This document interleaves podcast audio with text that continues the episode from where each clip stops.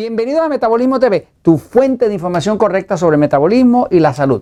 Relación entre emociones, comportamiento y alimentación.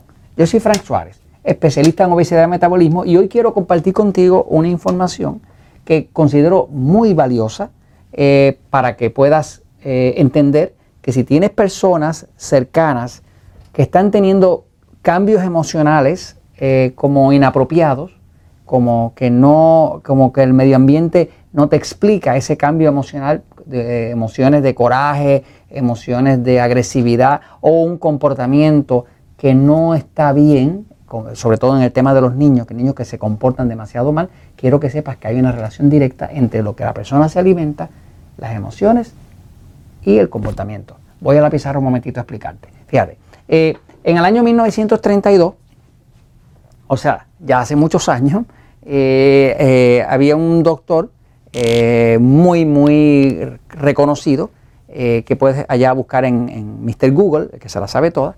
Se llamaba el doctor, ah, este no sirve, este, el doctor Francis, o sea, doctor Francis Pottinger. Ok, el doctor Francis Pottinger en el año 1932 se le reconoce por una investigación que hizo relativa a el sistema eh, nervioso. Este fue de los primeros pioneros que probó ah, en estudios científicos eh, cómo se afectaba el sistema nervioso eh, y él hacía estudios en animales. Por ejemplo, se le conoce por lo, usted puede buscar el estudio de los gatos, los gatos de Francis Pottinger. Eh, el doctor Pottinger utilizaba un grupo eh, enorme de gatos, eh, él los adoptaba, gatos que la gente no quería, los adoptaba y los utilizaba para unos experimentos y demás que hacía.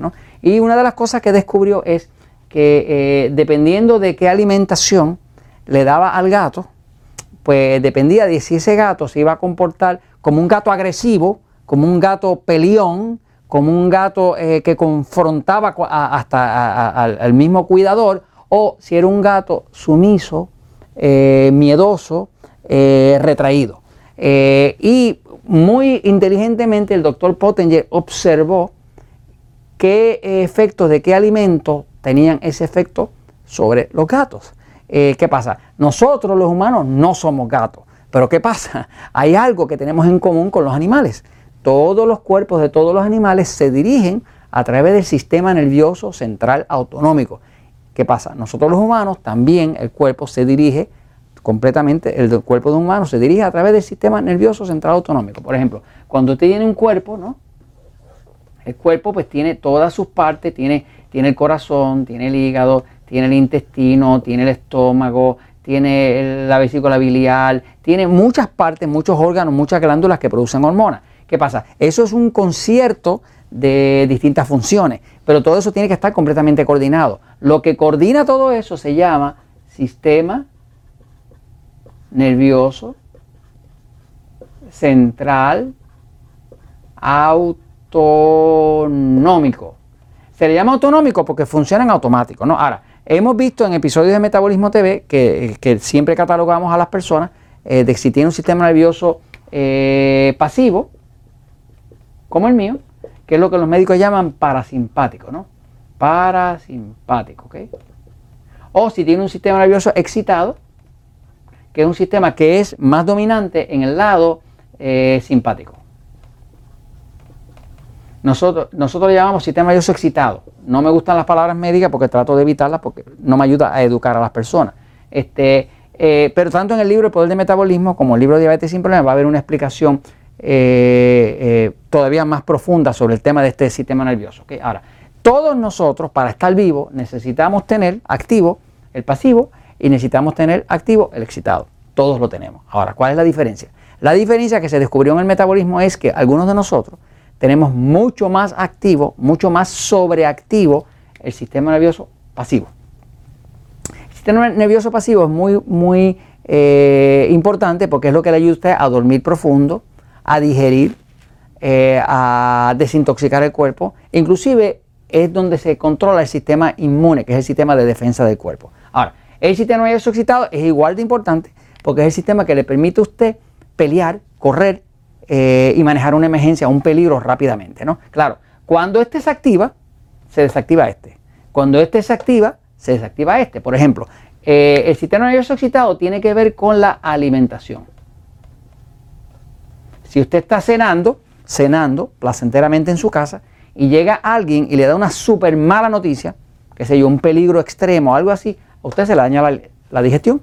¿Por qué se le daña la digestión? Porque el mensaje que le está dando a su mente afecta el sistema nervioso autonómico y ese sistema nervioso autonómico dispara automáticamente en respuesta a la mala noticia, dispara el sistema simpático, que es el excitado. Ese que es que controla la alimentación, ahora eh, eh, separa la alimentación. Eh, la, alimentación separa cuando se activa el sistema nervioso excitado porque es hora de pelear o correr.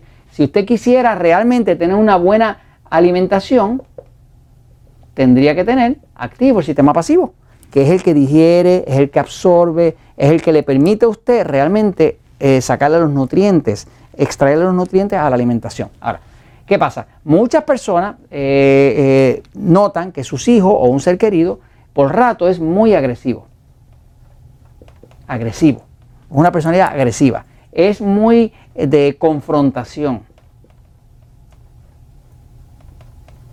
O también tenemos el caso contrario de algún ser querido, un conocido, que es muy sumiso. Muy sumiso, es muy miedoso, todo le da miedo.